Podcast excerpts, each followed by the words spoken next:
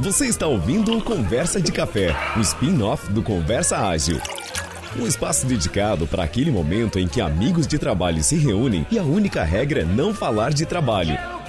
Bora pegar um café e trocar uma ideia?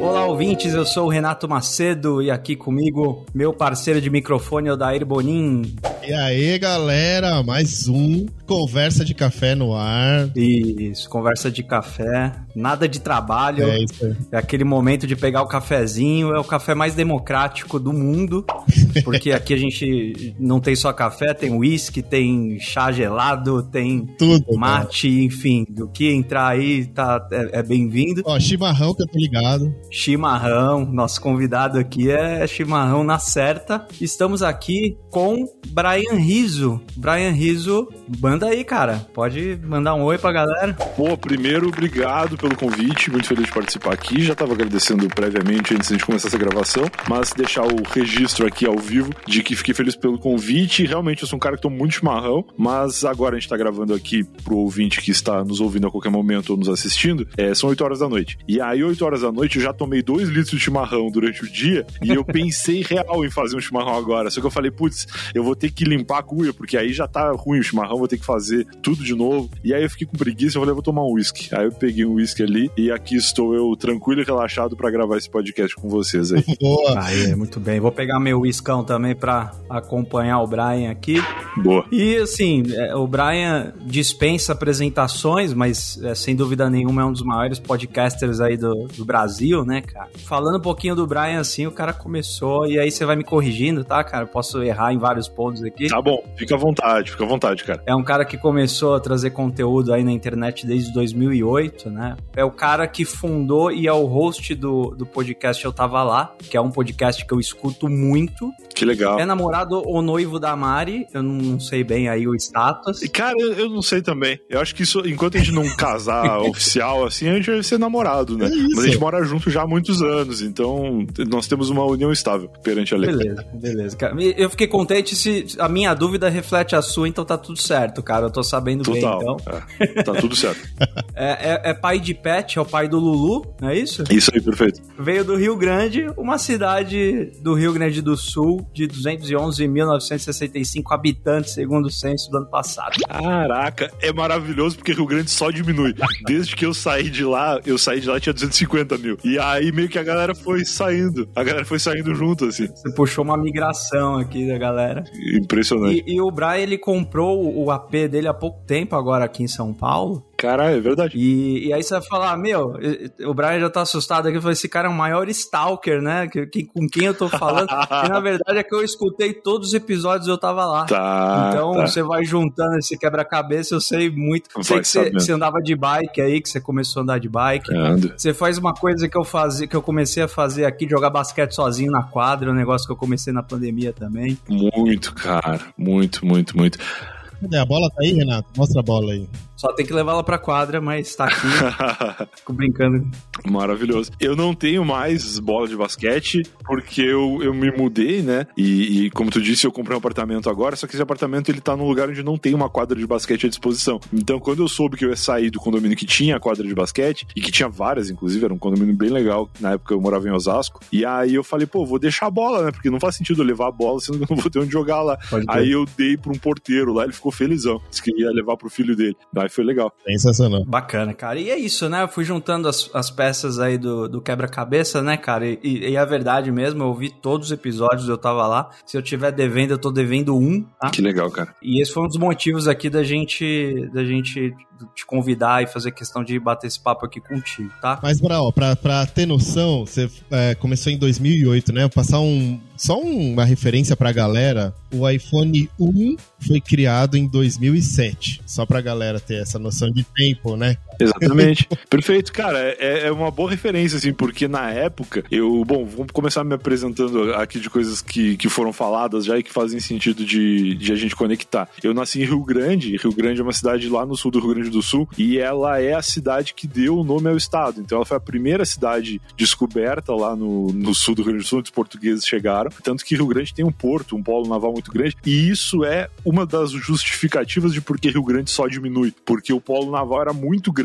tinha muito movimento e muita gente saía do Nordeste, do Norte do Brasil, até de Santos, assim, Rio de Janeiro, e iam trabalhar em Rio Grande. E aí essa função do porto deu uma quebrada e a galera que foi para trabalhar saiu fora, né? Então movimentou muito, assim, o, o número de habitantes da cidade desde 2013, quando eu saí de lá, até agora. E aí só tá diminuindo, assim. Mas nessa época, em 2007, que foi quando lançou o primeiro iPhone, eu tava começando a trabalhar. Eu tinha 17 anos e eu tinha deixado um currículo numa empresa lá que era um provedor de internet, que era tipo o meu sonho, assim, de trabalhar na cidade, porque é uma cidade pequena, eu sempre gostei de tecnologia, desde que tive meu primeiro computador em casa, com 13 anos, em 2003, eu, que era um 486, que na época já era um computador ruim, eu, eu tive ele com um monitor de, sei lá, 11 polegadas, que era preto e branco, que também na época já não era um troço que, que se usava, assim. e aí eu, eu aprendi muito ali a mexer com o computador, as coisas que dava pra fazer e tal, e, e, decidi que eu queria trabalhar com tecnologia, assim, fazer alguma coisa. E aí esse provedor de internet era a única capaz, a única possibilidade, assim, que se eu não fosse capaz de trabalhar lá, eu não ia ser feliz em lugar nenhum, assim, porque eu só queria trabalhar com isso. E aí eu batalhei muito para conseguir, e em 2008 eu consegui, no começo de 2008, março de 2008, eu consegui entrar lá. E aí foi bem a época que eu comecei a ter meu salário, né? E, e, a minha possibilidade de comprar as coisas, assim, as primeiras coisas por conta própria. E aí não tinha como comprar um iPhone, porque eu ganhava muito pouco, eu era estagiário. Mas eu sonhava muito, assim, porque tinha recém saído, era uma puta novidade. E eu sempre fui meio early adopter, assim, das coisas é, que eu podia ter e das que eu não podia, eu ficava sonhando muito, assim. Então eu lembro que foi bem essa época do iPhone e foi bem quando eu comecei a profissionalmente fazer alguns trabalhos na internet também, além do provedor. Sensacional sensacional, cara. Muito bom. Eu, ah, só pra contar um pouco, eu, eu fui um daqueles testers do UOL, Universo Online chamava ainda, né? É, tipo, também recebi uns disquetes para instalar. Você testava o bate-papo lá, Oda? Eu testava o bate-papo, cara. Era bem nostálgico o negócio. Hoje é nostálgico, né? mas era bem. Tomava muito do meu tempo, vamos dizer assim, né? Eu ficava bate-papo, sei lá quantas horas, né? era um baita sonho meu, cara, porque eu trabalhava no provedor de internet em Rio Grande, né? Então era um universo muito fechado, assim. E eu ficava muito vendo, assim, já vendo online, assim, os eventos de, de internet que rolavam aqui em São Paulo. E os caras, tipo, o Mandic, que até faleceu recentemente, eu fiquei sabendo. E, pô, o UOL, tinha a AOL também, que era América Online. É, cara, tinha o SBT Online, que era putz, um discador discador, uns bagulho muito louco. Isso eu não sabia. Tinha, o SBT Online era o discador do SBT. E aí, cara, tinha várias coisas muito loucas, assim, e que para mim, na época, era um crescimento profissional, né? Eu, eu, não sabia se eu ia trabalhar com, como técnico de informática ou como fosse, mas eu achava já que eu ia trabalhar com, com tecnologia. E aí eu ficava me atualizando das coisas, assim, e São Paulo sempre me chamou muita atenção por isso, porque é um lugar onde as coisas acontecem primeiro, né? Apesar de acontecer antes em São Paulo do que em vários outros lugares do mundo, né? Estados Unidos e tal, em Rio Grande leva seis anos para chegar o que aconteceu em São Paulo. Então o coronavírus parece que vai começar lá agora, assim. A galera tá começando a descobrir que vai ter uma pandemia. Então é muito louco, assim, porque eu lá queria muito estar tá aqui. E aí depois acabei vindo mesmo.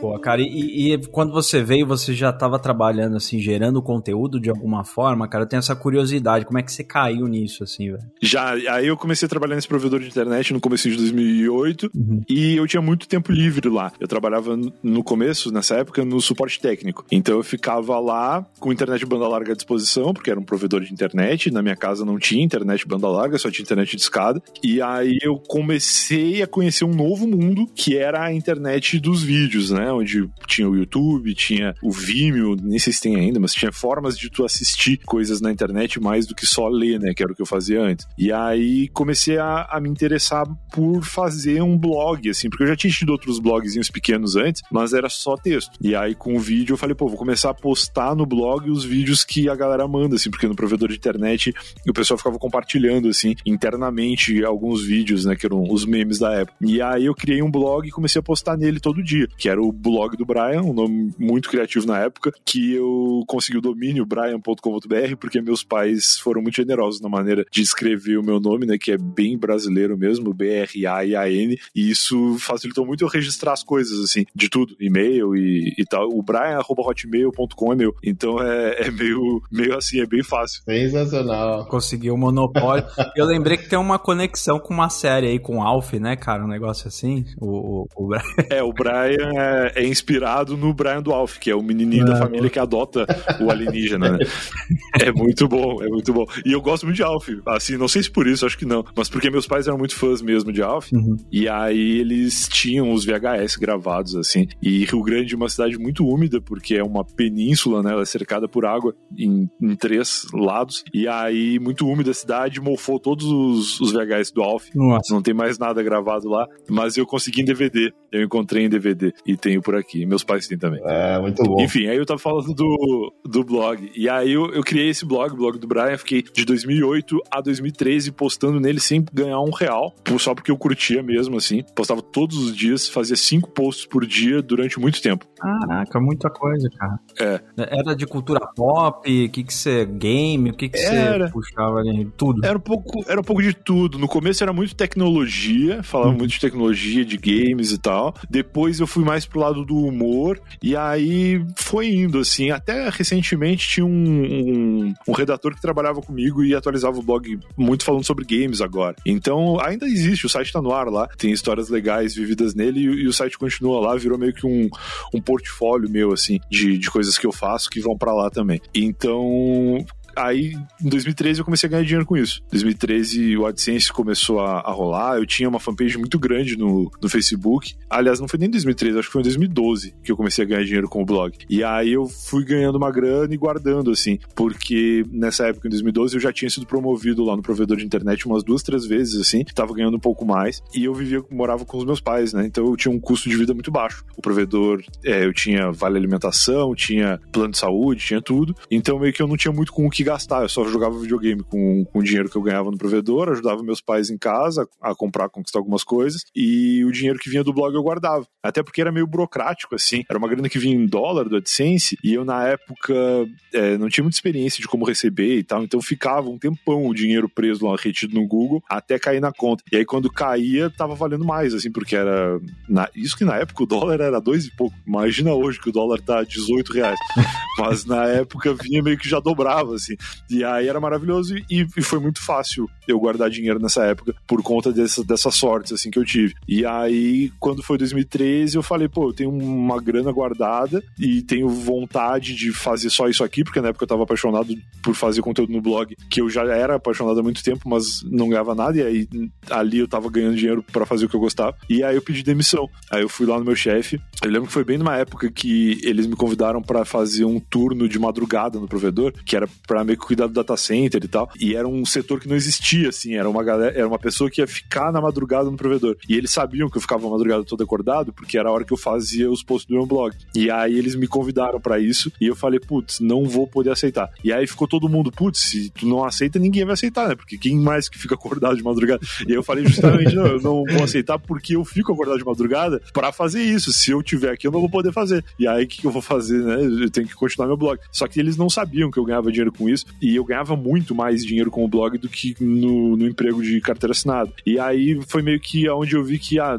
não tem muito mais para onde eu crescer aqui. Acho que se eu dedicar mais tempo pro blog eu posso ganhar mais. E aí eu pedi demissão, conversei com esse mesmo cara que tinha uma semana atrás me convidado para fazer um turno diferente, num setor diferente, e falei, cara, vou querer sair, quero ir morar em São Paulo, tal. Meio que justifiquei minha saída por ir morar em São Paulo e não porque eu ia dedicar tempo ao blog, até porque talvez se eu falasse isso o cara ia rir na minha cara. E aí eu, eu saí e fui para casa e fiquei trabalhando só com o blog por alguns meses na casa dos meus pais, enquanto eu procurava aluguel em São Paulo, enquanto eu preparava minha mãe também, porque ela nunca imaginou que eu ia sair de lá, assim. Eu falava muito de São Paulo e eu visitava São Paulo algumas vezes para participar de eventos, mas ela nunca imaginou que eu realmente iria, porque foi, a gente não conhecia ninguém aqui, né? Não tem família, não tem nada aqui. E aí ela achou muito corajoso da minha parte, assim, mas na real foi bem planejado tudo. Eu tinha dinheiro guardado suficiente para se tudo desse errado, eu ficar pelo menos um ano, um ano e pouco em São Paulo, e aí depois sim ver o que ia fazer.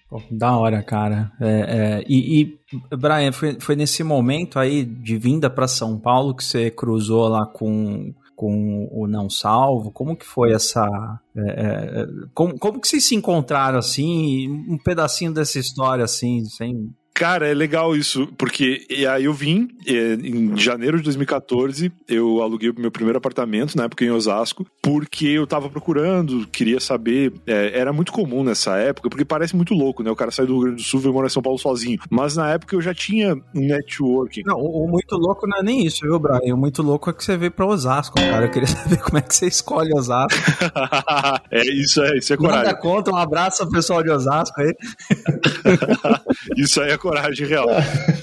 então, isso é engraçado, cara. E pior que faz tudo muito sentido, assim. Uhum. Quando eu saí de Rio Grande as primeiras vezes para vir para São Paulo, eu já tinha um networking bem grande com pessoas da internet. Uhum. Principalmente pessoas do Twitter, pessoas que tinham blog também. Rolava parceria entre os blogs, né? Que tu botava o banner da, do outro blog no, no sidebar, assim, ali do, do teu blog e tal, para divulgar. O cara te divulgava também e tal. Então tinha um, um networking, assim, tu conversava com as pessoas. E aí, quando começou a rolar os eventos e o Pix, eventos que reuniam os blogueiros, eu vinha para São Paulo e encontrava essas pessoas. E aí, muitas dessas pessoas, ao longo do tempo, foram vindo morar em São Paulo também, outras já eram daqui. Então, quando eu resolvi vir mudar, eu já sabia algumas pessoas que tinham passado por esse processo de mudança para cá e fui pegando dicas, assim. E aí, nesse momento, o Igor Seco, que trabalhou comigo no Não Salvo, ele já era um desses meus conhecidos de blog, eu já conheci ele pessoalmente, inclusive tinha ido para alguns eventos, algumas coisas em, em Santa Catarina, Florianópolis, ele é de lá, e tinha encontrado com ele já algumas vezes. Tinha vindo para São Paulo algumas vezes no mesmo, ao mesmo tempo que ele, a gente se encontrava no aeroporto e depois ficava no mesmo lugar, assim, dormia na casa de um conhecido e tal. E aí tinha um amigo nosso, que era o Romenick, que era um cara muito brother, muito presente nas coisas da internet, que tinha uma casa. Tipo, ele mora, ele tinha uma casa nos fundos da casa da mãe dele e ele era um cara adulto, assim, né, que, que tinha a chave da própria casa e decidia quem ia dormir na casa dele e quem não ia. E aí ele sempre foi muito disposto, assim, de receber a gente. E a casa do Romenick era em Mauá. Mauá é passando o ABC. Tecnicamente, Mauá ainda é no ABC, mas é com M, então eu não respeito essa escolha. eu, chamo, nenhum, né? eu, chamo, eu chamo de depois do ABC. Porque passa Santo André, passa São Bernardo, passa São Caetano, Mauá é lá na, na ponta. É. E aí eu ficava em Mauá. Então, assim, o meu começo de vivências em São Paulo foi saindo de Mauá e vindo pro Ibirapuera. Então, assim, eu ficava quatro horas no transporte público. Nossa, uma rolê, cara. É um rolezão. E aí, quando eu resolvi vir morar e o pessoal falou, não, vai pra Osasco, porque Osasco é legal. E eu descobri que Osasco ficava a 30 minutos de São Paulo, eu falei, porra, Osasco é o melhor lugar do mundo, porque o custo de vida é mais baixo, né? Muito mais baixo do que aqui a região central de São Paulo. Uhum. E é perto, né? Em comparação com Mauá, em comparação com o Rio Grande do Sul, é dentro de São Paulo. E aí eu, eu falei, vou pra, vou pra Osasco. E aí foi muito legal. Eu achei um apartamento em Osasco no mesmo prédio que o Luigi morava. O Luigi trabalhou comigo no Não Salvo depois também. Na época o Luigi já trabalhava no Não Salvo. O Igor tava entrando, mas o Igor morava lá no ABC, morava em Santo André na época. E eu acabei indo morar nesse mesmo prédio que o Luigi morava, porque eu conhecia a Camila, que era na época a namorada do Luigi. E a Camila era mais próxima de mim, assim, o Luigi eu não conhecia muito. Só sabia dele, seguia nas redes sociais, mas nunca tinha conversado. E aí a gente ficou lá, o Luigi e a Camila num apartamento, no 14 andar, e eu morando no 13 andar, do outro lado do prédio. Passou um tempo, o Igor viu que morar no ABC e trabalhar no Não Salvo era muito rolê, porque o Não Salvo era perto de Osasco, ficava ali na, na Lapa, na frente do... Na verdade, ele é Vila Leopoldina, ficava na frente do Parque Vila Lobos, pra quem conhece São Paulo. Uhum, é perto, é perto. Do outro lado da, da estação Vila Lobos ali do, da CPTM. E aí Osasco é ali, atravessa a ponte pertinho, né? E aí o Igor perguntou se eu, se eu tava disposto a dividir apartamento com ele, porque ele queria morar mais perto e ele não queria fazer, passar por todo o processo de alugar um apartamento e eu tinha recém mudado. E aí eu achei ótimo, porque eu nunca tinha morado sozinho, tava achando muito esquisito trabalhar é, em casa e, e, fazer todas as funções de dono de casa que eu no Rio Grande do Sul nunca tinha feito, porque morava com meus pais, então minha mãe fazia tudo. E aí tava meio perdido, assim. E adorei a ideia de dividir as contas também, porque eu tinha vindo com dinheiro guardado para ficar mais ou menos um ano, mas se o Igor viesse morar comigo, aí o meu dinheiro ia durar mais, né? se desse tudo errado, eu podia ficar mais tempo. Então eu topei. E aí ele foi, foi bem legal. A gente, na época, cara, solteiro em São Paulo, morando num apartamento de 47 metros quadrados que tinha dois quartos, a gente morava os dois, cada um num quarto, dividia sala e cozinha e tava maravilhoso, assim. Uhum. Um puta de um espaço. E aí o Igor foi morar comigo, nesse apartamento lá no 13 terceiro andar. Aí passou um tempo e veio o Pablo Peixoto, que tem o canal Quatro Coisas no YouTube, o, o cara que se autodenomina o youtuber que mais trabalha no Brasil, e que eu acho que é verdade, ele, ele realmente trabalha muito. E ele foi morar no 13 terceiro andar, o mesmo andar que eu, mas do outro lado. Então ele morava exatamente embaixo do prédio do Luigi, do, do apartamento do Luigi, uhum, uhum. Né, na, naquele prédio. E aí depois veio o Catupiri, que é um outro brother nosso que trabalha com agência, com publicidade e tal, e foi morar no 12 segundo andar do outro lado também, então ele foi morar exatamente embaixo do Pablo. Então, assim, a gente dominou o 12 segundo, 13 terceiro, 14 quarto andar do prédio e foi chegando outras pessoas que dividiram apartamento com o Catupiri, foi chegando pessoas diferentes, assim. E aí a gente virou uma galera no prédio, assim, e o Igor e o Luigi já trabalhavam no Não Salvo, iam juntos todos os dias a uma hora da tarde, pegavam o ônibus ali na frente, o, o 060 que saía de Osasco e ia pra, lá para aquele lado do, do Parque Valor e parava na frente do escritório, assim. Então era um, um puta negócio. E aí, isso era comecinho do ano, né? Quando chegou mais ou menos o meio do ano, em 2014, teve um fenômeno maravilhoso chamado Copa do Mundo. É. Isso aí a gente tá falando pré-7 a 1 aquela empolgação, o brasileiro Pode crer. Copa do Mundo no Brasil. Mal sabia o que ia acontecer com a gente. É. Mal sabia. Mas para mim, maravilhoso, porque eu saí do sul do Rio Grande do Sul, cara, nunca tive contato com nada, tava numa cidade de sede de Copa do Mundo, né, que tinha jogo e depois as seleções, é, as torcidas das seleções iam todas pro, sei lá, Pinheiros, lá Madalena comemorar e tal, e a gente ia junto, assim, participava de todas as festas na época. E aí, putz, muito legal, tava curtindo, me divertindo muito, e a minha produtividade foi pro caralho, assim, porque eu tava vivendo de blog, dormindo o dia inteiro, trabalhando de madrugada. Aí começou a Copa do Mundo, eu dormia o dia inteiro, menos na hora dos jogos, via todos os jogos e de madrugada dormia também, porque eu tava cansado, né? Que eu tinha ficado acordado vendo três jogos ali. Aí aquele momento que os jogos eram simultâneos, acabava o jogo e eu ia no NetNow para ver os jogos gravados, assim. Eu vi todos os jogos da Copa de 2014. E aí também comecei a beber, porque eu não bebia nada no Rio Grande do Sul. Saía com os amigos de vez em quando, bebia uma cervejinha ou outra, mas não tinha o hábito, assim. E aí, Copa do Mundo, morando com um monte de brother no prédio, era nove e meia da manhã, a gente tava tomando cerveja, assim. E aí eu falei, cara, a minha vida mudou mesmo. Não tem muito futuro se eu ficar nesse ritmo aqui. E aí, mais ou menos ali em setembro, rolou que o Não Salvo tava expandindo, tava fazendo algumas mudanças lá na empresa.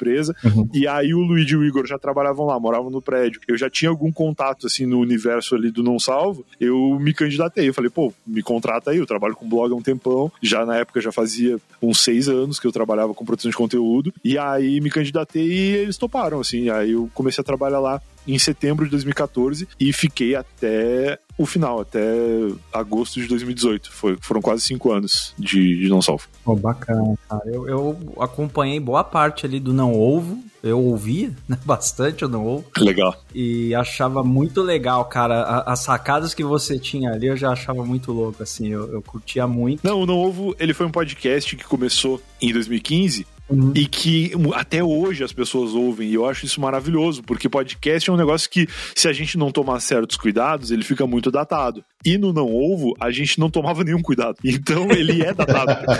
ele é datado pra caramba. Mas mesmo assim. Quase que de propósito. É, mas mesmo assim as pessoas ouvem. Eu fui agora, hoje é. Que dia é hoje? É quarta-feira? Segunda-feira, minha namorada foi fazer um, um pré um, uma prova de vestibular na Pompeia, que é ali perto do, do, do estádio do Palmeiras, ali da Lazarina e tal. E do lado do estádio do Palmeiras tem o Shopping Bourbon, que é o shopping onde fica o Zafari, que é um supermercado gaúcho, que eu adoro ir ir lá sempre que possível. É meio longe de onde eu moro, eu moro aqui na, na região mais central de São Paulo, Vila Mariana, Paraíso, Aclimação, essa região. Pinheiros é, é, é um pouco mais para lá do outro lado da Paulista. E aí é meio longe da Pompeia. E então, como eu fui buscar ela na prova, eu falei, pô, vamos lá no, no shopping e tal, que eu quero ir no Zafari, comprar erva mate e tal. E aí eu tava lá escolhendo erva mate e veio um cara falar, tu não é o Brian do Não Ovo? Aí eu fiquei dividido, porque a resposta correta é não, porque eu, eu não tô mais novo faz, faz quatro anos, mas eu já fui. Aí eu falei, pô, sou. Aí ele falou, tô ouvindo agora. E aí ele sacou o celular do bolso e ele tava realmente ouvindo louco, o Não Ovo no Spotify. Caramba, cara. E eu falei, cara, tu tá ouvindo um bagulho de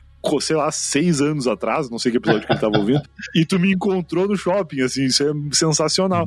Aí a gente tirou uma foto e tal, e eu acho que ele nem me postou, nem me marcou pelo menos, mas eu, eu achei muito legal, assim, porque a gente acabou de sair de uma pandemia, onde eu não saí quase nada de casa, e eu fiquei muito sem ter esse contato com as pessoas, assim, né? Então é legal que ver que menos, mesmo tanto tempo depois, ainda tem gente que lembra de mim pelo novo e gente que ainda ouve novo. Então é bem louco, assim.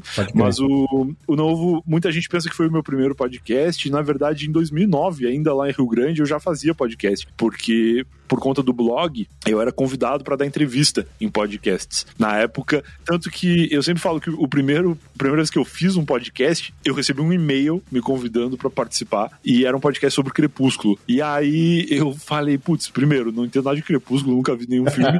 Segundo, nem sei o que é um podcast. Não vou poder opinar. aí eu fui, cara, eu fui atrás de pesquisar o que era podcast e o que era Crepúsculo. E aí eu, eu entendi o que era podcast, achei legal pra caramba, saí do trabalho e fui na locadora pegar os DVDs de Crepúsculo para assistir e poder participar, porque senão eu não tinha embasamento nenhum. E aí eu assisti três filmes horrorosos e falei, bom, agora pois é. agora tenho bem. agora tenho embasamento. E isso é muito datado assim, porque é bem aquela época que o Felipe Neto fazia vídeo de óculos escuros falando, é, zoando Crepúsculo e tal. E, e a moda na época era falar mal de Crepúsculo, né? Então os caras me chamaram para isso, assim. E aí era metade falar mal de Crepúsculo, outra metade falar um pouco do meu blog. E aí eu participei desse podcast, postei no meu blog, como o blog já tinha uma audiência considerável na época, o, episódio bombou mais do que a média dos podcasts que eles gravavam. E aí passou um tempinho, os caras me convidaram para fazer parte do podcast como membro fixo. E aí eu fiquei participando. Mas era horrível, assim, porque internet podre em Rio Grande, gravando com um microfone horroroso que eu comprei só para gravar aquele podcast. Então era muito ruim, assim. Mas o amor por fazer podcast meio que nasceu nessa época. E aí em 2015, quando o Não Salvo foi convidado para gravar um podcast, que era lá em Pinheiros, numa rua ali, puta, eu não vou lembrar agora, é a mesma rua do Partisans, que é um pub maravilhoso que tem ali, que deve ser uma referência para alguém, além de mim. E aí eu, eu ia muito para lá, assim, para gravar, porque, puta, baita sonho, né? O cara que saiu de Rio Grande gravando no microfone de Lan House podcast, ir pra um estúdio. É, venceu na vida, cara. Porra, ir pra um estúdio gravar um podcast com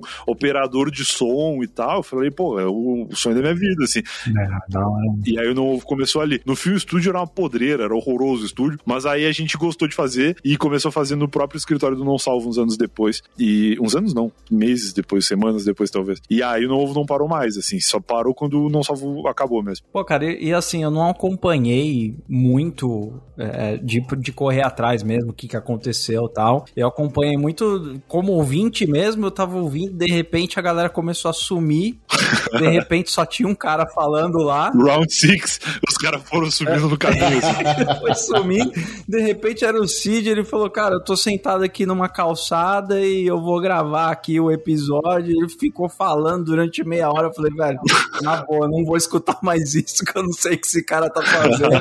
e aí, um pouco depois eu descobri eu tava lá, cara, aí eu, eu fui seguir ali eu falo muito do, do fim do Não Ovo, mas é que eu acho que na prática o Não Ovo nunca acabou. Eu acho que ainda existe, ainda é gravado. Só que a bancada do Não Ovo, como foi formada lá no começo, em 2015, ela terminou em agosto de 2018 porque todos nós éramos funcionários do Não Salvo, né? Ah, Não Salvo era uma empresa, tinha um escritório, tinha o um blog, nós éramos contratados para trabalhar no blog e a gente fazia o podcast como um, sei lá, um, um spin-off do Não do, do Não Salvo, talvez, em formato de áudio, né? E aí era, era nós ali fazendo. E aí, quando chegou agosto de 2018, o Cid, que era o dono de tudo, decidiu fechar o escritório.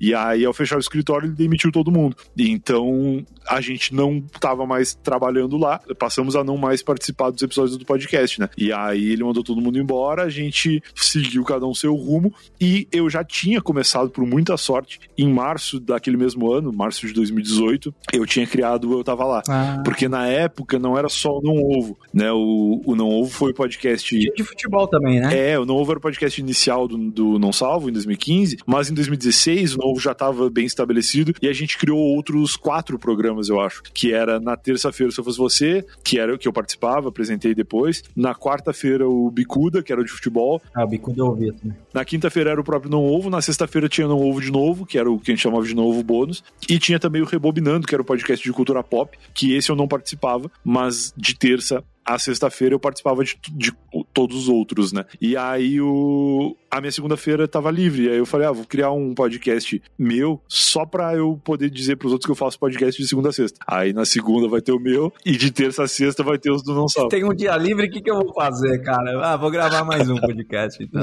É, bora. E aí eu fiz isso, cara. Eu, eu, a gente teve um recesso de final de ano de 2017, eu fui lá pro sul, e aí eu passei, putz, o final de ano inteiro pensando assim, pô, quero criar um podcast, quero fazer uma coisa diferente. E aí eu tinha muitas dicas, assim, né, de o que, que era legal de fazer. Uhum. É, eu tinha a experiência de gravar podcast remoto lá do sul, que eu comecei em 2009, e que era muito ruim, porque a conexão de internet era ruim, os equipamentos eram ruins, mas eu também tinha tido a, experiência, mas estava é, tendo, né? A experiência de gravar podcast presencial e era maravilhoso tecnicamente, mas tinha o grande problema que era convidado. A gente nunca teve, quase nunca teve convidado novo, porque tinha que ser gente que estivesse em São Paulo, tinha que marcar com a pessoa, enfim, é um saco. E aí eu falei, pô, tanto tempo depois, talvez gravar podcast remoto seja mais fácil, porque a tecnologia hoje em dia já é melhor, eu já tinha é, mais conhecimento, né, para editar, para fazer várias coisas que eu tinha aprendido com os outros projetos projetos. E aí eu decidi que esse podcast da segunda-feira ia ser é, remoto, para eu poder gravar com pessoas diferentes. E aí eu tinha também uma outra experiência muito grande, que era das histórias. Por mais que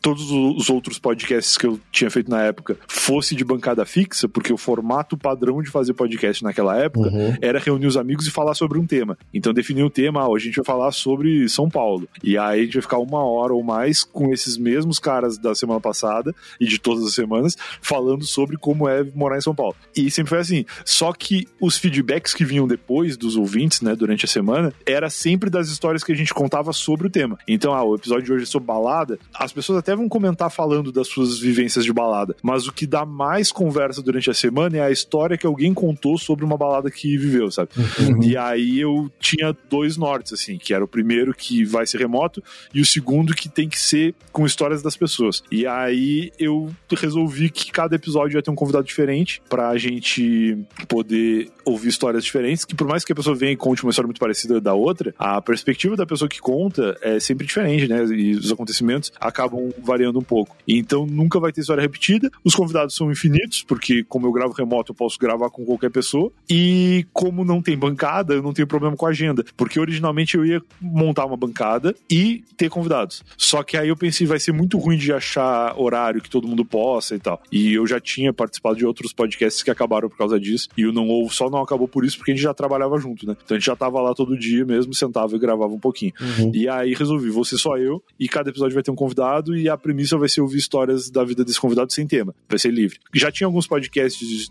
que falavam de histórias, o GugaCast é um deles, uhum. mas o GugaCast tem tema. O GugaCast define, ah, próximo episódio, história de férias, e aí as pessoas mandam e ele lê histórias de férias ou convida alguém que conte alguma história dentro daquele, daquele assunto. Eu tava lá é totalmente livre, eu ligo pro convidado, eu nem sei o que, que ele vai me falar mesmo, assim, eu nunca sei que história que ele vai contar. E aí a brincadeira virou essa. Ah, é, cara, eu tinha essa curiosidade, se vocês trocavam algum e-mail antes ou, ou trocava alguma pauta ali. Eu fiquei curioso em relação a isso. Inclusive, prefiro que não conte. Assim, eu falo, pô, pensa uma história legal aí. Uhum. A gente divide o episódio em duas partes com o convidado, que é eu ligo pro convidado, a gente conversa sobre a vida dele, sobre quem ele é, sobre o que ele faz e tal, porque esse primeiro momento do podcast é meio que um agradecimento meu pela pessoa ter topado participar, sabe? Que é tipo, pô, fala de ti aí e tal. Não, porque se eu chamo o cara e falo, me conta uma história aí, tchau, meio que não vale a pena pro cara participar, sabe? Porque ele quer divulgar as coisas dele, quer falar sobre o trabalho dele e tal. E, eu me interesso real, assim, pelo que a pessoa faz e tal. E isso, de certa forma, para mim é muito importante, porque nem sempre eu conheço muito bem a pessoa para quem eu tô ligando. Então, é importante a introdução e o, o ouvinte quase nunca deve conhecer, né? Então, mesmo quando eu tô ligando para um amigo, para alguém que eu conheço há muito tempo, eu tenho a, a premissa de que o ouvinte não conhece aquela pessoa. Então a pessoa se apresenta e eu sempre peço pra pessoa se apresentar. Eu gravei com o Dedé Santana e eu fiz o Dedé Santana se apresentar. tipo, ó, se alguém que tá ouvindo aí não te conhece, te apresenta aí. Ainda não, né? 90 anos de carreira e ele se apresentou, cara. E, e sempre que eu gravo com as pessoas mais famosas, assim, eu faço elas se apresentarem porque eu acho que é importante pro que vem a seguir tu saber quem aquela pessoa é para ela mesma, sabe? Tipo, é. essa pessoa viveu essa história dessa maneira e se comportou dessa forma porque ela é isso aqui que ela contou no começo. Então tem toda essa estrutura de primeiro meia hora, quase 20 minutos falando sobre o convidado, sobre coisas do convidado, e depois a história que ele escolheu, que muitas vezes não tem nada a ver com o começo, mas o começo ajuda, assim, pra gente entender melhor o que vem e até para eu desenrolar mais. Às vezes a pessoa tem uma história, mas que é muito curtinha, e aí, como eu tenho mais base, porque ela já se apresentou e falou da carreira, e aí eu puxo coisas relacionadas ao que foi introduzido, sabe? Tipo, ah, o cara é músico, ah, não tem história de perrengue no show, não tem, é, enfim, como foi o começo da tua carreira, isso já é uma baita história. Então, é meio assim que eu tava lá funciona. E eu faço questão de não saber qual é a história que a pessoa escolheu, porque eu gosto de me surpreender. Recentemente, até, esse ano aconteceu que uma convidada esqueceu a história que ela ia contar. Ela pensou a história, definiu, beleza, começou o podcast, chegou na hora de contar, ela, meu Deus, esqueci que história eu ia contar. Nossa. E aí eu não podia nem ajudar, porque eu também não sabia.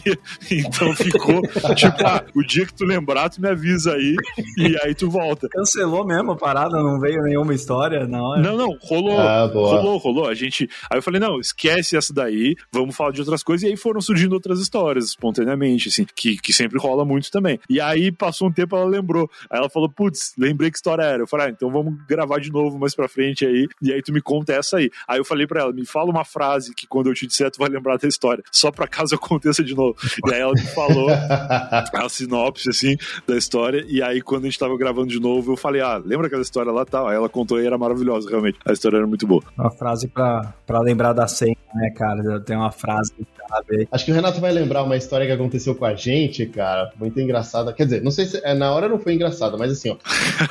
Essas são as melhores. Essas são as é. melhores. A, a, gente pegou o, a, a, biografia da pessoa, a gente pegou também o que, que a pessoa faz, que igual a gente fez aqui contigo, a gente deu, conversou e tal. E na hora, na hora de gravar, foi mais ou menos assim. É o Renato que foi apresentar, né? O Renato falou assim: pô, estamos aqui e tal, com, sei lá, vamos falar um, um cargo aqui. Diretor da. Não, sei, aí ele, não, não, peraí, não. Isso não, pô. Vamos falar outra coisa. Vai falar o quê então? Ah, fala tal coisa. Tá bom, então eu vou gravar de novo. Mas tava no LinkedIn do cara, né? Eu fui ler o que tava no LinkedIn. O cara, não, não, não fala isso não, cara. Não fala isso. Fala... Olha aí. Não, não, não fala isso não, não fala isso não. Aí o Renato falou de novo. Tá bom, vamos falar de novo. Ah, estamos aqui com o fulano que é tal, tal, que faz isso atualmente. Não, não, peraí, peraí. Não, isso não, vamos mudar e tal. Daí a gente falou, caramba, cara, mas. e aí? Já aconteceu com você isso, Brian? Tipo, não. Sei lá, você tem que falar. Muito bom. Mas aconteceu? Sabe por que, que não aconteceu? Porque eu gravo a introdução do Eu Tava Lá sem o convidado. Ah, eu boa. sou o criador de conteúdo que é protegido de todos os lados, assim. Primeiro que eu não faço programa ao vivo. Eu detesto ao vivo, eu não vejo nenhuma vantagem de fazer ao vivo. Agora tá rolando uma moda dos podcasts serem transmitidos ao vivo. É. E eu acho que isso é só prejuízo, cara. É prejuízo pro ouvinte, porque nunca começa na hora. O convidado se atrasa. Especialmente se tu grava em São Paulo, é imprevisível, cara. Tu pega é um trânsito, muita coisa pode acontecer. Então é ruim pro ouvinte que fica lá parado esperando o bagulho começar, leva 40 minutos para começar. Aí é ruim pro convidado, porque ele fica nervoso que ele vai falar alguma merda ao vivo não vai ter correção. Então fica o convidado meio tenso. E é ruim pros apresentadores, porque primeiro que tu perde um tempo da tua vida, que tu chegou na hora e ficou esperando o bagulho começar, né? Espera-se que o convidado, que o, que o apresentador chegue na hora, pelo menos. E segundo que é uma tensão, assim, de certa forma também, dependendo de quem é o convidado, né? É verdade. Então, eu gosto de fazer gravado e eu gosto de fazer editado. E o Eu Tava Lá, eu comecei, porque até quando a gente foi começar essa gravação aqui, o Renato falou: ah, vai ser uma, uma tensão apresentar esse podcast, tá? Porque vocês já me conheciam. E a, comigo é totalmente isso, porque eu recebo os meus convidados e eu, no começo, não tinha coragem de começar o podcast apresentando na frente do convidado. Uhum. E é, muito porque várias vezes eu errava, não tinha. Tu, tu fez direitinho, tu me apresentou e fez tudo certo. Mas eu gaguejava pra caramba e queria regravar e tal. E eu queria também já ter um espaço publicitário no começo do episódio, que era para quando eu tava lá comece, começasse a ter alguma visibilidade, que eu pudesse anunciar, oferecer para marcas anunciarem. Então eu tava lá uhum. e ter um espaço, né, para fazer isso. E aí eu falei, não, esse espaço vai ser antes do convidado chegar uhum. e eu vou gravar antes de ligar para ele. Então eu digo no começo do podcast, ah, hoje vamos ligar para fulano. Mas na real essa conversa tá gravada há meses já, porque eu ligo pro convidado gravando e aí a gente grava toda a conversa, eu mando pro meu editor, ele separa ali, monta o episódio, de fato, no, num timing bom, né? Porque como é remoto, ainda tem um delay. O meu editor me entrega esse material pronto, uma conversa que começa no alô, que é a ligação para o convidado, né? Eu tava lá, ele é um formato de uma ligação telefônica, e aí termina na gente se despedindo. Então eu tenho várias chamadas telefônicas de conversas com convidados e histórias que eles me contaram numa pasta do Google Drive, e aí toda quinta-feira eu sento e gravo a introdução e o final desses episódios, que é onde eu coloco publicidade, onde eu faço apresentação, onde eu falo do convidado, e muitas vezes quando eu não conhecia tanto o convidado, na hora de gravar a introdução é fácil, porque eu já gravei com ele. Então eu já sei mais da pessoa, e aí eu gravo a introdução com base no que ela me falou somente, assim. Mas isso foi uma gambiarra que eu inventei para fazer, eu tava lá de uma forma que eu me sentisse mais seguro, assim. Okay. Muitas vezes, talvez o convidado ouça e fala, putz, eu não sou isso aí. Mas aí azar dele porque já tá no ar, já foi. não tem escolha agora. Não agora tem mais é, fazer. Agora foi pro mundo já, tu vai virar. Ô, Brian, teve algum, alguma gravação que você achou que ia ser animal assim, chegar na hora, você, puta, mano, não, não tá dando certo essa birosca aqui, tô tentando tudo que é jeito, não rolando. Já aconteceu com a gente algumas vezes já. Já aconteceu com a gente, já, já, já. Teve várias, várias vezes. Muitas vezes por besteira de eu criar uma expectativa por a pessoa ser muito engraçada na, no dia a dia. Tipo, ah, pessoas com quem eu convivi e a pessoa, pô, esse cara é muito engraçado. Com certeza o episódio com ele vai fluir. E aí a pessoa vem com uma história triste. Acontece. É, eu, nunca, eu nunca pedi pra pessoa contar uma história engraçada. Né? Eu falei, penso uma história que pra ti é legal de contar. E aí a pessoa veio com uma história que não era engraçada. E que eu tava esperando que daquela pessoa viesse uma história engraçada, entendeu? Então é uma expectativa que só eu criei. E que na hora que foi pro ar, o ouvinte adorou, porque não, não tinha a expectativa que eu tinha quando, quando comecei a gravação, entendeu? Mas, no geral, não, nunca aconteceu de não ir pro ar. Teve um episódio que eu gravei com o Igor Seco, inclusive, que trabalhou comigo no Não Salvo, que foi um episódio na época que ele tinha ido morar em Portugal. Ele tinha saído do Não Salvo tinha ido morar em Portugal, em Lisboa. E aí eu falei pro Igor, cara, vamos gravar um episódio com histórias tuas em Portugal? Tipo, o nome do episódio vai ser Por que vim morar em Portugal? E aí tu conta só a história de Portugal. Porque ele já me contava, ele já tava morando lá e ele me mandava no WhatsApp às vezes, assim, cara, tu não acredita que aconteceu aqui e tal. E aí eu, eu falei, pô, junta umas histórias de Portugal e vamos gravar um episódio. E aí o Igor é um maconheiraço, né? não é segredo para ninguém. Ele tem um podcast chamado TH Show, que ele só fala de maconha. e ele, no dia que eu liguei, ele tava muito chapado. Ele contou, cara, não fazia sentido nenhum as paradas que ele tava contando. E aí tinha um contexto assim. Não deu nem. Não salvou nada ali. Não, assim, até rolou. Se tivesse ido pro ar esse episódio, eu acho que quem conhece o Igor ia entender e ia se divertir. Mas eu senti que podia ter sido melhor. Mas não falei nada também, guardei. Uhum. Aí, beleza. O Eu Tava Lá, eu não cheguei a falar isso aqui, mas ele é gravado de meio que em temporadas, assim. Não a temporada inteira, mas eu pego uma semana e gravo duas, três vezes por dia. E aí, no final da semana, eu tenho, sei lá, dez episódios prontos. Caraca. E aí eu mando pro meu editor, conforme eu tô gravando, ele edita tudo, me junta, me manda de volta. E aí a gente fica com dez semanas de Eu Tava Lá prontos, é. que a gente depois decide em que ordem vai pro ar. Uhum. Então eu fico muito tempo sem gravar. Eu gravo e às vezes leva três meses, quatro meses para ir pro ar. Agora mesmo, no, na semana que a gente tá gravando, eu tô me preparando para na semana que vem gravar alguns episódios, porque os últimos que eu gravei foram em agosto desse ano, que eu tava na função de comprar apartamento e tal. Eu falei, vou me mudar, quero estar tá tranquilo. Aí em agosto eu parei, agora a gente tá quase na metade de, de novembro e eu vou gravar o finalzinho do ano, né? Que são, se não me engano, mais oito episódios que estão na, na planilha lá. E aí a gente faz muito isso, assim.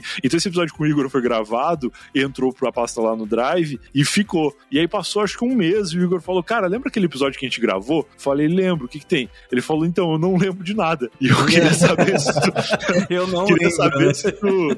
Aí ele, ele, cara, a iniciativa dele, assim, ele falou, queria saber se tu topa gravar de novo, porque tem uma história nova aí e tal, eu acho que eu não contei direito aquela vez, e aí vamos, vamos gravar de novo. Eu falei, ah, beleza. Aí a gente gravou. Aí realmente, a segunda vez ficou muito melhor, tinha uma história nova, Fazia sentido. que fazia sentido, tinha uma história nova, e aí foi pro ar a segunda versão. A primeira acabou não indo. Mas só assim, quando o convidado que, que decide, no geral, acaba, acaba indo.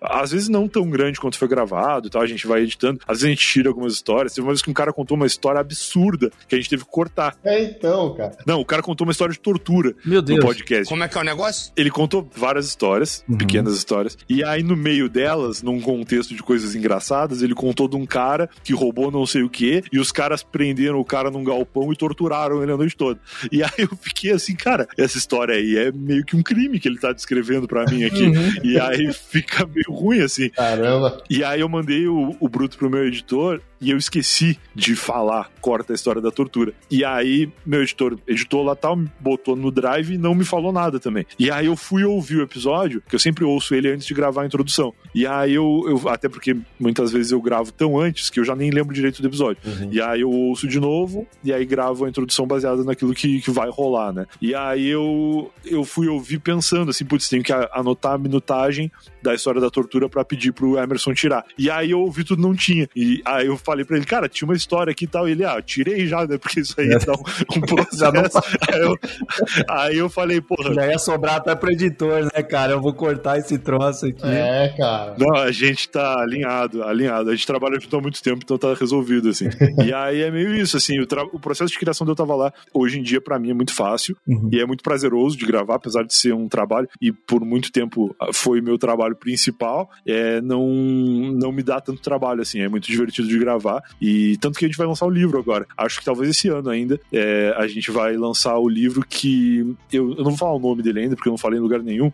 Mas é a minha perspectiva de 30 grandes histórias que eu ouvi nesses quase quatro anos de eu tava lá. Então, durante todo esse tempo, uma vez por semana, eu ouvi histórias de alguém, ouvi histórias de pessoas diferentes, e no livro eu conto pros leitores, num arco narrativo meu, coisas que eu escutei, assim. Então é, é bem divertido de, de ler o livro, logo vai estar disponível por aí. Sensacional. Ô, Brian, deixa eu perguntar uma coisa, uma curiosidade minha, assim. Tem convidado que você que precisa pagar pra ele participar? Ou não? Já rolou, já rolou. Já mas rolou? não que. Já. Mas publicidade só. Tipo, não vou pegar um cara qualquer que quer participar e pagar. Isso já rolou oferta. Ah, tá. Tipo, cara, quero participar do teu podcast, quanto que tu cobra? Aí não, não faço porque não tem sentido, assim. É, não sei nem se ia rolar. Sim, sim. Mas e ao contrário, assim, você vai lá e convida alguém e essa pessoa, é, você convida alguém e essa A pessoa pessoa pede pra eu pagar? já rolou? É rola? É normal isso ou não? Não, nunca aconteceu. Comigo nunca aconteceu. Eu sei de um cara que cobra para participar de podcast, mas eu não, não ia convidar ele nem de graça para participar do meu, então nunca. Nunca deixa lá. Se ele pagasse, eu convido. É, mas eu fiquei sabendo, porque eu tava tem um produtor hoje que marca é, a- na agenda e tal das, das pessoas, e aí esse produtor produz outro podcast, e ele me mandou um print no WhatsApp, falou, cara, olha isso aqui, eu fui convidar o cara e o cara cobrou 20 mil reais Puta, pra participar. Que isso, velho. Aí eu falei, cara, nem sei quem é esse cara aí, mas não ia convidar igual.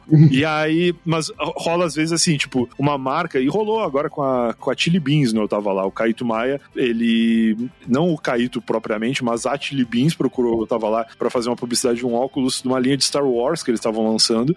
E aí eles queriam fazer dois episódios, um episódio temático e um episódio com o spot falando sobre. E aí eu falei, pô, vamos fazer dois episódios temáticos? A gente pega um convidado que tem a história de Star Wars Uhum. pra falar um episódio inteiro sobre Star Wars e falar de Chili Beans durante o episódio, e um outro episódio falando só sobre Chili Beans e a gente fala de Star Wars no começo. Aí o, o episódio de Star Wars foi com o Afonso 3D, Pode crer. que é um cara que manja muito da temática, né? Participa de vários episódios aí do Nerdcast, tá um cara bem nerd que curte muito e tem muita história com o Star Wars. Então o Afonso participou da publicidade, né? Ele recebeu o cachê dele pra participar também. E o segundo episódio, um pouquinho que sabe mais de Chili Beans, vamos chamar o dono da Chili Beans. E aí a gente chamou o Caíto. Nossa, foi bem legal esse episódio, cara. É, e aí foi legal que a gente falou de Shark Tank, falamos de várias outras coisas. Uhum. E, e foi um episódio pago, né? De certa forma, o Caíto pagou pra participar. Participar do Eu Tava Lá, mas não foi exatamente isso porque eles pagaram pra publicidade. Ah, sim, A claro. participação dele foi um convite, de certa forma, né? Podia ter sido um episódio com outro convidado que teria sido pago da mesma maneira. Então,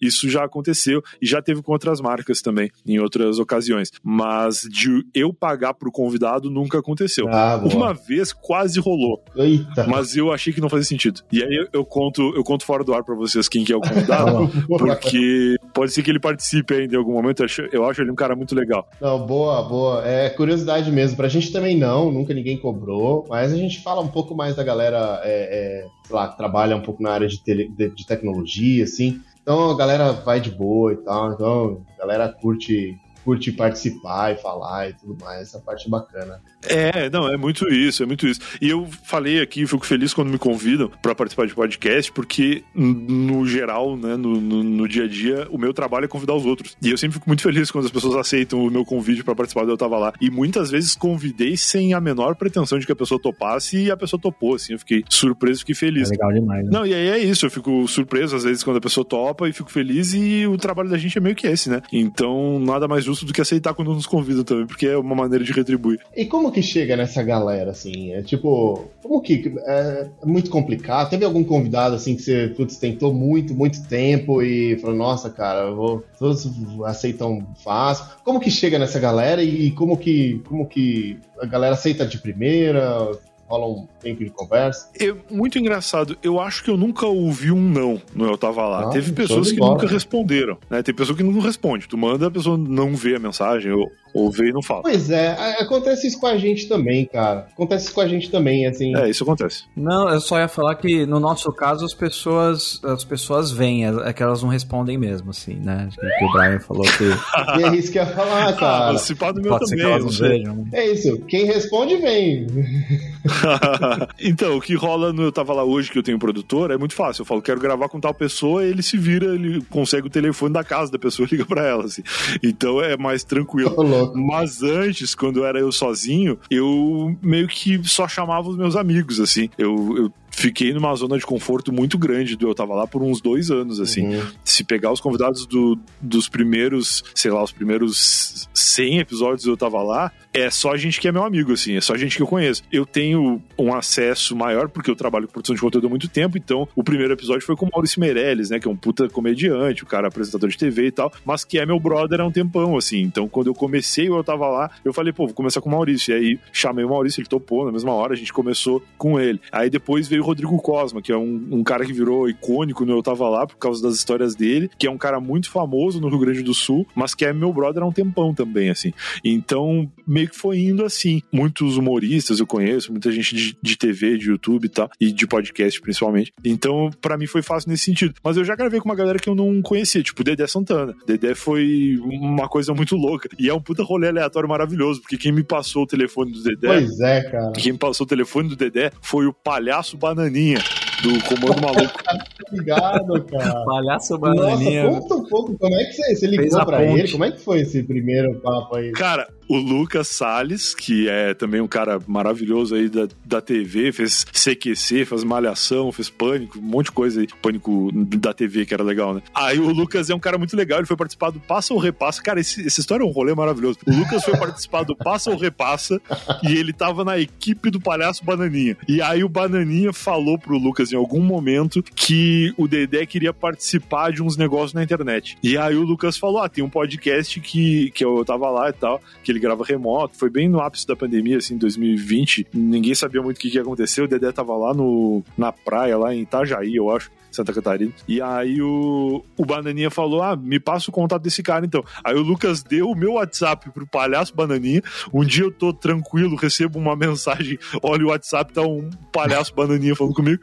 E aí, eu, aí, aí ele falou: Cara, eu queria é, saber se tu quer gravar com o Dedé Santana e tal. Eu falei: Porra, claro que eu quero. Me passa o contato dele. Aí ele me passou, eu mandei umas mensagens pro Dedé, ele topou, a gente gravou um dia aí. Foi um episódio bem legal. E aí eu convidei o, o próprio Bananinha. Eu falei: Cara, vamos gravar também, porque acho que vai ser legal contigo. Só que aí na época ele não podia, porque ele era candidato a vereador em São Paulo. Olha e ele não podia participar. Ele não podia participar de nenhum programa. E aí passou, ele não, se- não se elegeu, mas aí eu também não convidei mais. Mas, cara, um puta rolê louco, assim. Então acontece às vezes de vir umas pessoas do nada, assim. Eu agora não vou lembrar de grandes casos, assim, mas se for olhando os convidados, eu tava lá, meio que cada um tem uma história por trás, assim, que é, que é bem legal. Muito louco, cara, muito louco.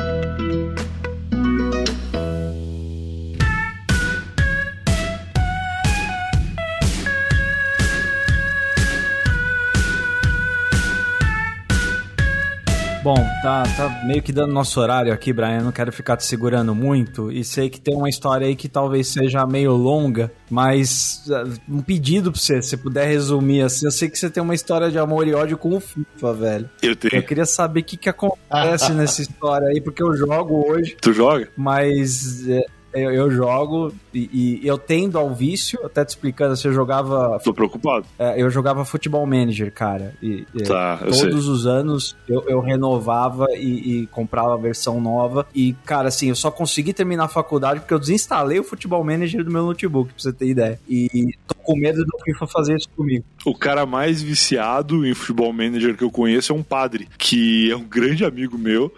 e ele. Uma vez ele, ele me contou que ele tava fazendo as missas mais rápido, porque ele queria jogar futebol manager. E aí eu falei, É, é o que acontece, bicho. É o que acontece.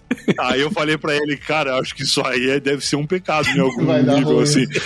É. futuro. E aí, eu não sei se hoje ele ainda joga, mas eu tenho muitos amigos padres, assim, eu tenho um padre na minha família, e eu conheço muitos padres, assim, muito, muita turma do seminário e tal, e eles curtem muito esses, esses joguinhos, assim, de meio RPG, assim, é um universo secreto da Igreja Católica, que é os caras jogando coisa no PC depois da missa, assim.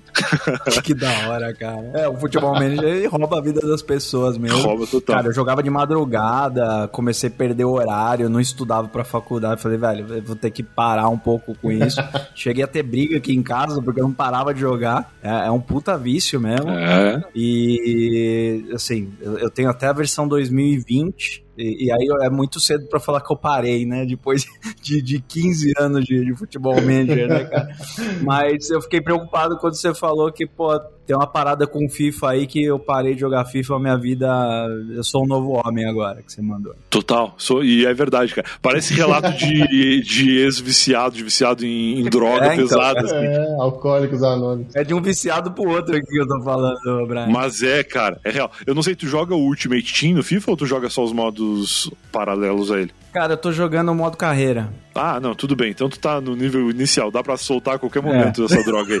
ainda, ainda tem O salvação. problema do FIFA se chama Ultimate Team, que é o FUT, né? FIFA Ultimate Team, que é um modo absolutamente viciante, aonde tu tem a premissa do jogo é muito bacana, que é de tu começa um time zerado com jogadores, sei lá, da décima divisão do campeonato turco, e aí tu vai montando o teu time e melhorando ele aos pouquinhos e tal. E tem no jogo o grande fator viciante que são os packs, né? Que são pacotes, que é o que são os loot boxes em outros jogos, né? Fortnite tem as caixinhas lá, os negócios pra abrir. Todo jogo tem isso hoje em dia. Mas o, o FIFA tem lá os pacotinhos, que é como se fosse um pacotinho de figurinhas da Copa do Mundo, assim. Saquei. Tu pega um pacotinho, dentro vem jogadores aleatórios, só que ao invés de pegar o jogador e colar no teu álbum da Copa, tu vai colocar ele no teu time e vai poder jogar com ele no teu time. Então tu abre o pacotinho, existe a possibilidade de vir o, o Messi, o Neymar, o Cristiano Ronaldo, mas existe também a possibilidade de vir um jogador da décima divisão do Campeonato Turco. Pode vir o palhaço bananinha lá de zagueiro, cara. Pode vir o palhaço bananinha. Então tu fica abrindo os pacotinhos pra tentar tirar jogadores bons. Então meio que virou que o principal jogo do FIFA não é o futebol, é o jogo de carta, É. de ficar tentando trocar uma carta por outra e vender a carta no mercado e juntar dinheiro das cartas merda que tu tira pra comprar uma carta boa. Uhum. Então virou um mercado paralelo ao FIFA que é muito viciante e os jogos e uh, os pacotes, os packs de carta são muito caros, especialmente pra gente aqui no Brasil, que, que tem a moeda mais desvalorizada que o, que o resto da turma que joga, né? E então, assim, sem exagero, um pacote mais, eh, sei lá, um pacote melhorzinho, que tem mais chance de vir coisas boas, aqui pra gente chega a custar 300 reais. Ah, mesmo? E a galera abre e muitas vezes não tem nada. Não vem nada de bom dentro. Então o cara fica naquela de, putz, gastei 300 reais à toa. Aí o cara, não, mas na próxima eu vou ter mais sorte. Aí tu ganha uns pacotinhos do jogo e esses que tu ganha tem uma percepção de que eles são mais generosos, assim. E aí tu abre e fica, putz, tô, tô com sorte, tirei uma coisa boa, vou comprar um agora. E aí tu vai comprando, e aí de compra em compra. Puta, mano, é uma mecânica de vício mesmo, cara. É, é uma mecânica de cassino cruel, assim. É e aí eu tava viciadaço. Eu tava viciadaço no FIFA Ultimate Team. Eu sempre joguei FIFA muito assim, sei lá, desde 2004, talvez, eu já jogava. Na época eu joguei um pouco o PES, né, o Pro Evolution Soccer, na época eu acho que era, como é que chamava antes? Era o Winning Eleven. É, sim, e sim. aí depois virou Pro Evolution Soccer. E aí, enfim, sempre joguei jogos de futebol. E aí chegou 2016, eu acho que foi quando eu conheci o Ultimate Team, comecei a jogar. E aí em 2018 eu tava acabado na, na droga, assim. Eu falei, cara, eu não faço mais nada da minha vida a não ser jogar Ultimate Team. E era realmente um caso extremo mesmo. Eu jogava muito, eu acordava cedo para jogar, cara, eu não acordo cedo para trabalhar. Eu acordava cedo para jogar o FIFA Ultimate Team. E tinha os campeonatos lá, o como é que chama? O Weekend League que é a liga de final de semana, que na época que eu jogava, eu tinha que fazer 40 partidas no final de semana. Meu Deus. E aí eu não fazia 40 partidas no final de semana, eu fazia 40 partidas na sexta-feira à noite, porque abria na sexta e eu sentava ali e fazia os 40 jogos seguidos, um atrás do outro. Então eu começava a jogar na sexta-feira, 10 da noite, e eu ficava até sábado, 10 da manhã jogando, tranquilo assim. Nossa, então velho. eu tava num ritmo pesado e eu acordava de manhã, jogava, aí almoçava, ia pro escritório, né, ia pro não salvo, aí chegava do não salvo já pra jogar também. Aí no final de semana eu juntava uma grana que eu pensava, ah, se eu, se eu não jogar, se eu for pra, pra balada ou pra qualquer lugar, eu vou gastar um dinheiro. Aí eu juntava esse dinheiro e comprava em pack pra passar o final de semana jogando e tentar melhorar meu time. Então, cara, quando eu vi, eu tava. Falei, pô, eu tenho que parar com isso. E aí eu parei e foi bem ali em 2018, quando eu comecei, eu tava lá. E aí tudo começou a dar certo, assim. Minha namorada já morava comigo na época e ela tem o testemunho da mulher do drogado, assim, que é de, pô, tu, tu ficava estressado com o jogo. Eu sou um cara super tranquilo, assim, eu não sou eh, de brigar com ninguém. Mas às vezes ela vinha falar comigo, eu tava no estresse do jogo e ela me notava nervoso, assim. Uhum. E aí ela falava, ah, tu ficava estressado, é, às vezes tu, tu não vinha jantar pra ficar jogando, umas paradas assim. E aí, quando eu falei, não, parei de jogar, não vou jogar mais, até comprei o 19, na esperança de, não, vou jogar mais tranquilo e tal. Mas aí quando eu vi que eu tava viciando forte de novo, eu falei, não, vou parar. Aí desinstalei mesmo e do 19 pra cá eu tô limpo. A gente já tá no FIFA 22 Cara, e eu é- não comprei mais. Seguindo a vida. Não comprei mais, minha vida melhorou muito. Em 2018, infelizmente, pra, na época eu achei, infelizmente, o Não Salvo acabou. Mas em 2019, o Eu Tava Lá se estabeleceu muito bem, assim, virou meu projeto principal. Aí em 2020, eu foquei em escrever o livro do Eu Tava Lá. A gente ficou um bom tempo, montei uma puta equipe pra fazer, com jornalista, com ilustrador, com pessoas que, que ajudaram na questão da diagramação, é, correção, enfim, montamos uma equipe gigante pra fazer um puta livro legal, assim, terminamos agora em 2021. E aí, é, tô me envolvendo com outros projetos, tô trabalhando com outros podcasts. Comecei o podcast 2 em 1 junto com o Lucas Salles, inclusive, que comentei aqui pra falar do Palhaço Bananinha, que é um outro projeto paralelo aí que eu tô fazendo. E, cara, comecei a dar muito certo na carreira, assim, comprei um apartamento, cara. Eu parei de, de gastar dinheiro com pack no FIFA É, e comprei uma casa, cara. Então, assim, esse é o nível do meu testemunho de, de pessoa que tá limpa do FIFA há tanto tempo, que é, cara, vale a pena tu, tu parar um pouco, porque o bagulho é um vício terrível. é isso, Mas se velho. tu joga modo carreira, joga offline, tá, tá bom. Aí tá tranquilo. É, é, eu fiquei. Eu, eu jogava, toda vez que eu, que eu abro o jogo, eu lembro dessa frase do Brian, assim, tudo melhorou quando. Aí eu falei, cara, deixa eu perguntar pra ele que eu tô ficando preocupado. Mas eu acho que acho que se eu nunca tivesse conhecido o Ultimate Team, talvez eu jogasse FIFA de vez em quando ainda, assim. É que. E aí tem um fator muito agravante, que é eu parei de jogar FIFA e eu parei de achar graça no futebol. Eu não conseguia mais ver os jogos do meu time, assim. Que eu falei, cara, eu vejo o jogo, e aí eu torço pro Internacional, né? Lá de, de Porto Alegre. Boa. Aí eu via o jogo e o Inter virava no final, fazia uma coisa incrível, terminava o jogo eu queria jogar FIFA. Porque eu ficava, putz, eu quero jogar, quero montar meu time, quero fazer, passar por, por essa adrenalina de virar um jogo e tal. E aí eu falei, não, eu tenho que parar de ver futebol também. Porque senão eu vou ficar querendo com gatilho de FIFA. Uma coisa puxa a outra, né, cara? É. E aí eu comecei a acompanhar a NBA. Eu já acompanhava a NFL na época, eu sempre sempre, sempre não, mas desde 2014, mais ou menos, eu acompanho o, a liga, né? A NFL, vejo o Super Bowl é, no fim e tal, e fico com saudade o ano inteiro. E aí, quando rolava a saudade da NFL, eu comecei a acompanhar a NBA. E aí, pô, comecei a curtir muito, assim, que eu não tive tanto contato com basquete, eu tive na escola, porque eu tinha 1,90m já, uhum. adolescente, e aí me botavam para jogar basquete. Eu era horroroso, mas era grande. Então os caras me passavam. a esperança do time ali, mas. Eles me passavam a bola e eu meio que tinha facilidade de, de botar na cesta, só isso que eu sabia. E uhum. aí comecei a ver o, a, a NBA e tal. E aí no. Acho que foi esse ano ou foi ano passado, eu tomei uma medida muito perigosa que foi comprar o NBA 2K, que é o FIFA de basquete. Puta, eu tava jogando, cara. Esse eu tenho, esse é, eu tenho. Eu tava jogando. Então, e aí quando eu joguei o NBA 2K, eu vi que o FIFA é muito pior do que eu imaginava. Tem os packs lá igualzinho, né? Não, é, tem, mas aí eu nem abri, eu nem cheguei perto, não quero nem saber como é que funciona. É. Mas o, a jogabilidade, a premissa do jogo, o lance, cara, o NBA 2K tem os times clássicos. Tu consegue jogar Sim. com o Chicago Bulls do Michael Jordan. Não. Tu consegue jogar com, com o Lakers do, do Shaquille O'Neal, sabe? Então, tu, pô, é maravilhoso. Imagina se no FIFA tivesse como tu jogar com, sei Nossa. lá, com o Santos do Pelé, sabe? Tipo, ia ser maravilhoso, cara. Os caras fazem isso, mano, esquece. Tem que amarrar o Brian. é, aí tem. Mas assim, aí eu falei, não, o, o FIFA é muito ruim, assim. Não hum. é só o vício, só o que ele fez mal para mim. É também um jogo muito mal feito, assim, é bem porca a, a seleção, o trabalho que a EA faz, assim. E aí a gente entende que é muito por conta de que eles só estão pensando na galera que tá viciada botando dinheiro em pacote, né? Pode eles não querem montar um bom jogo para quem joga offline, porque o cara que joga offline dá dinheiro uma vez para eles depois não, não gasta mais nada. Cara, do FIFA eu não jogo, apesar de eu ter o FIFA 2018 aqui, bem velho aqui. Eu, eu não jogo muito, não jogo. é, foi o último que eu joguei.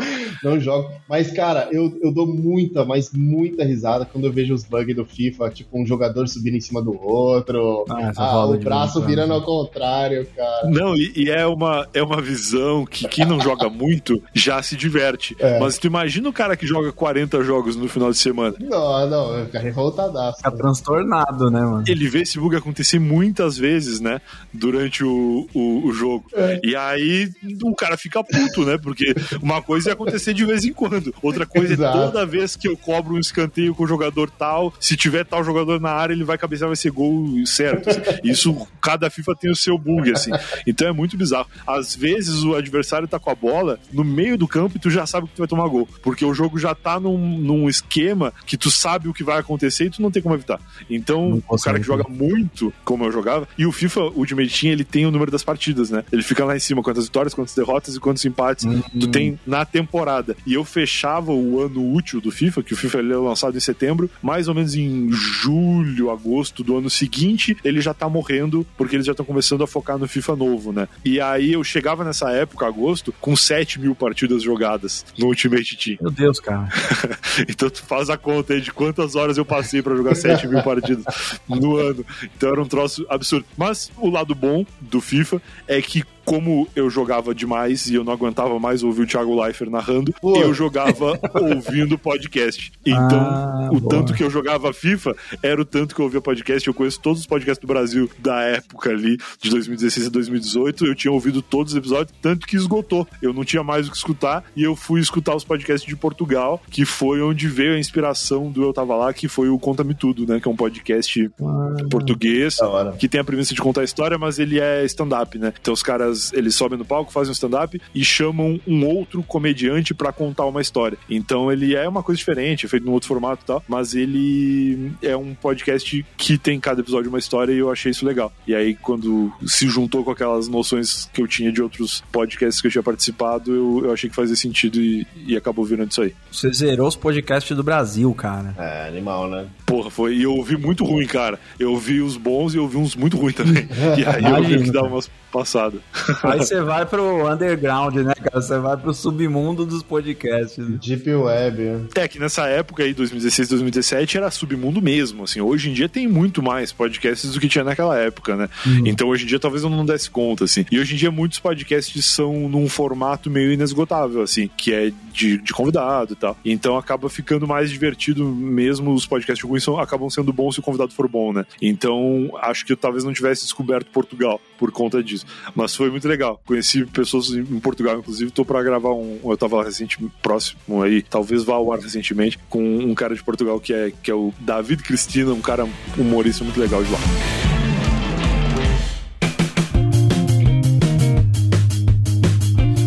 É isso, gente. Não, eu, eu, bom, se deixar, eu seguro o Brian aqui até amanhã. Mas... Nossa, cara, sensacional. Cara, eu falo muito também. Porque o papo vai ficando bom aqui a gente vai levando pra frente. Eu agradeço o convite e peço desculpa porque eu falo demais. Se deixar, eu fico pra sempre aqui. Que isso, cara. Você, você tá aqui pra isso mesmo. é, Brian, pô, queria, queria te agradecer de verdade. Foi uma satisfação enorme aqui te conhecer, trocar uma ideia aqui contigo. Espero que a gente faça isso mais vezes aí. Pô, quando quiserem. Obrigado pelo convite de novo. É o que eu disse, né? Eu, eu gosto de participar do podcast dos outros porque é onde eu falo mais, assim. No Eu Tava Lá, eu, eu mais escuto os meus convidados. No 2 em 1 um também. Yeah. E, e eu também apresento alguns outros podcasts, assim, que eu sou âncora mesmo, né? Uhum. Então eu tô ali pra escutar. E quando quando me convidam, eu fico feliz porque eu fico três horas falando, se me deixar. Muito bom.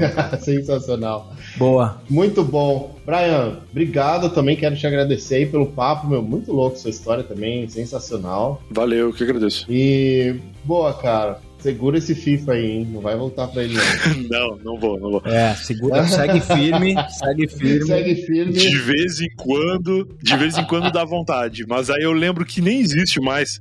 Eu lembro assim, do- o, jogo que eu tô querendo jogar, ele nem existe. Porque se eu pegar pra jogar, é um jogo todo bugado de cassino lá que, que nem, nem, nem é o que eu quero. Pode crer. E aí eu desanimo, eu largo de mão. É isso. Cara, a gente geralmente faria o, o momento jabá aí, cara. Você já falou dos seus projetos e tal. Se você quiser trazer mais alguma coisa, velho, fica à vontade aí. Pô, obrigado, cara. Eu acho que meio já fiz, assim. É, o Eu Tava Lá vai ao ar toda segunda-feira. O site é eutava.lá. Entrem lá que tem tudo organizadinho, mas também tá disponível nas principais plataformas de podcast. Recentemente eu fiquei sabendo que o Eu Tava Lá tem uma página na Wikipédia. Nossa. E aí eu fui lá ver e tá muito bem feito, cara. Eu, inclusive, adequei. Nossa, legal. Adequei alguns termos que usaram lá na, na apresentação do Eu Tava Lá pra quando eu apresento, porque eu não sabia. Tem coisas do Eu Tava Lá que eu não fazia ideia que tá lá e que eu fui atrás e falei, caraca, é verdade mesmo.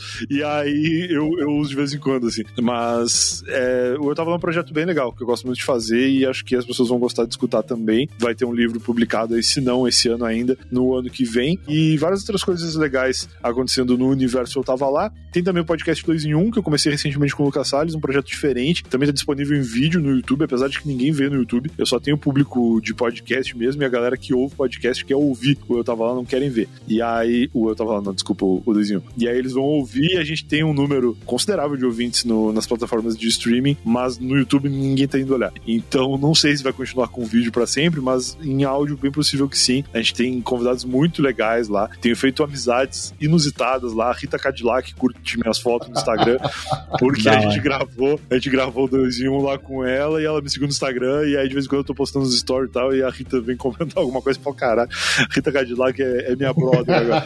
E tem vários outros casos muito legais, assim, tipo o João Suplicy me manda umas playlists no, no, Sério, no? Instagram também. O que, que tem no- na, na playlist Racionais? Não, Elvis, Elvis Presley. Elvis Presley. Elvis Presley. É. E aí, cara, uns contatos muito legais, assim, que eu tenho tido por causa do 2 em 1, porque é um podcast que a gente grava presencial e tal. Então a gente acaba fazendo laços maiores com os convidados, assim, e, e a gente tem convidados muito bons lá no, no 2 em 1. E, cara, acho que é isso, assim, de jabás que eu posso fazer, acho que são meio que esses, e minhas redes sociais são arroba Brian no Twitter e Brian Riso no Instagram, que é onde eu tô mais ativo atualmente. Então me procurem no Instagram lá ou entre no site do Eu Tava Lá, que tá tudo linkadinho, bonito lá no, no topo. Lindo, beleza. Show de bola, Brian. Cara, brigadão. Valeu, eu que agradeço. Um abraço e até a próxima. Valeu, até a próxima. É nóis.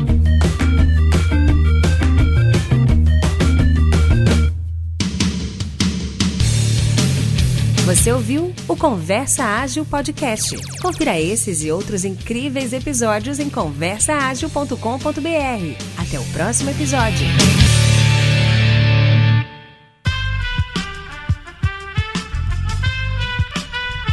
Esse podcast foi editado por Aerolitos Edição Inteligente.